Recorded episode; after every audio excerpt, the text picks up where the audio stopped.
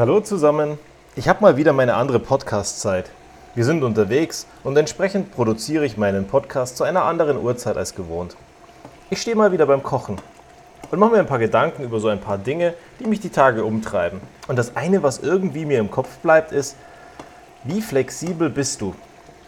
Also, wie sehr kannst du dich auf Dinge einlassen, die anders sind? Das hatten wir ja gestern schon. Und wenn ich heute drüber nachdenke, dann muss ich sagen, wie flexibel bist du, was deinen Tagesablauf betrifft, was Veränderungen betrifft in deiner Arbeitsweise, was Veränderungen in dem betrifft, was du dir vorgenommen hast? Es wird ja immer wieder Dinge geben, wo irgendjemand dich mit was konfrontiert, was dazu führen wird, dass du deinen Weg anpassen musst. Oder wo du feststellst, Mensch, ich bin gegen die Wand gelaufen und ich kann es noch fünfmal versuchen und notfalls reiße ich die Mauer ein oder du kannst einfach links dran vorbeigehen. Weil wenn du genauer hingucken würdest, würdest du sehen, dass links daneben eine Tür ist. Aber vor lauter Engstirnigkeit fällt es dir gar nicht mehr auf. Und du holst den Vorschlaghammer raus und reißt die Wand ein. Was du nachhaltig dabei kaputt machst, darüber machst du dir überhaupt gar keine Gedanken. Ich für meinen Teil habe ganz viele Jahre lang immer wieder das gehabt, dass ich mir in der Früh die Karten gelegt habe und gesagt habe, das muss ich heute machen, dann ist es heute ein erfolgreicher Tag, bin ins Büro gekommen und das Ergebnis war, dass ich nichts von dem gebacken bekommen habe, was ich mir vorgenommen habe, weil der Alltag mich da einfach niedergestreckt hat. Er kam dazwischen mit anderen Dingen, die auf einmal wichtiger waren. Weil wir auch damals unsere ganzen Tagesthemen noch nicht so im Griff hatten. Heute können wir viel konzentrierter an unseren Projekten arbeiten, weil wir diese Routinetätigkeiten auf der einen Seite schon inzwischen nicht mehr machen und auf der anderen Seite die Querschläger viel besser abgefangen haben. Meistens kommen die gar nicht mehr auf unseren Schreibtisch, weil wir sie vorher finden. Und entsprechend können wir viel konzentrierter an den Dingen arbeiten, die uns wichtig sind. Aber es war ein langer Weg bis dorthin.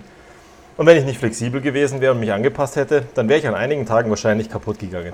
Oder ich wäre zumindest ultra frustriert am Ende des Tages rausgegangen aus der Arbeit und hätte gesagt, Mensch, heute hast du wieder nichts geschafft von dem, was du dir vorgenommen hast. Geht ja vielen von uns so. Geht vielleicht dir auch so. Und am Ende sitzt du da und denkst dir, was für ein Scheißtag. Unterm Strich Katastrophe gewesen. Oder er geht in der Früh kurz schief. Und wir hatten das ja letztens. Mach dir doch einfach einen neuen Tag auf, wenn er schief geht. Aber wenn dann irgendwie was nicht so läuft, wie du es dir vorstellst, naja, schwamm drüber. Denk drüber nach, was du machen kannst, dass es beim nächsten Mal besser wird. Block dich mal weg, nimm dir Zeit dafür, entspann dich und mach eben genau in einem Umfeld, das du vielleicht nicht kennst, die Dinge, die nötig sind. Weil wenn du einen Tag im Urlaub wärst, dann wärst du ja auch nicht verfügbar. Oder wenn du zwei Wochen weg wärst. Oder noch schlimmer gesprochen, wenn du mal monatelang wegen einer Krankheit ausfallen würdest. Dann würde ja auch keiner die Tätigkeit machen, die heute notwendig ist. Und wenn alle von vornherein wissen, dass sie morgen ohne dich klarkommen müssen, weil du was Wichtiges zu erledigen hast, dann bist du eben nicht da. Und sehr wahrscheinlich werden sie ohne dich klarkommen. Und ich glaube, wenn wir uns das alle vor Augen führen, dann ist es gar nicht so schlimm, dass wir es uns irgendwie einräumen, dass wir auf der einen Seite flexibel sind und auf der anderen Seite genau die Dinge machen, die nötig sind, die sinnvoll ist und die richtig sind. Aber auch in der Freizeit. Wie flexibel bist du dort mal andere Sachen zu machen, neue Leute kennenzulernen oder neue Hobbys auszuprobieren? Veränderung braucht Mut. Und am Ende führt es natürlich auch dazu, dass man Angst hat. Weil wenn man irgendwas zum ersten Mal macht und nicht so super souverän in seinem Leben steht, dann kann es auch einem gewaltig Angst machen. Und das ist auch voll normal und das ist voll in Ordnung. Also mach dich nicht verrückt, dass du dir Gedanken darüber machst und sagst, Mensch, ich traue mich nicht wake zu Wakeboarden, zum Wakeboarden fahren oder zu Snowboarden oder irgendwas anderes Verrücktes, was du noch nie gemacht hast. Ja, genau, ganz normal. Du hast es ja noch nie gemacht. Woher sollst du wissen, dass es dir Spaß macht, wenn du dich noch nie darauf eingelassen hast? Auf der einen Seite, aber auf der anderen Seite, wie sollst du souverän sein, wenn du irgendwas zum ersten Mal machst? Ich meine, beim Laufen waren wir auch nicht souverän. Da haben wir auch gewackelt und sind umgefallen. Und irgendwann haben wir es hingekriegt. Und so ist es bei allen Dingen. Manchmal müssen wir uns eben auf Dinge einlassen, die wir gar nicht kennen und die neu sind und Veränderungen zulassen, dass am Ende was Gutes passieren kann.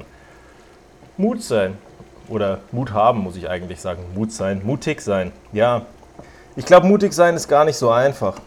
An einigen Stellen sagt man dann auch einfach, hey, ich lasse es mal. Ist auch in Ordnung. Es gibt viele Dinge, die kannst du und die kannst du großartig.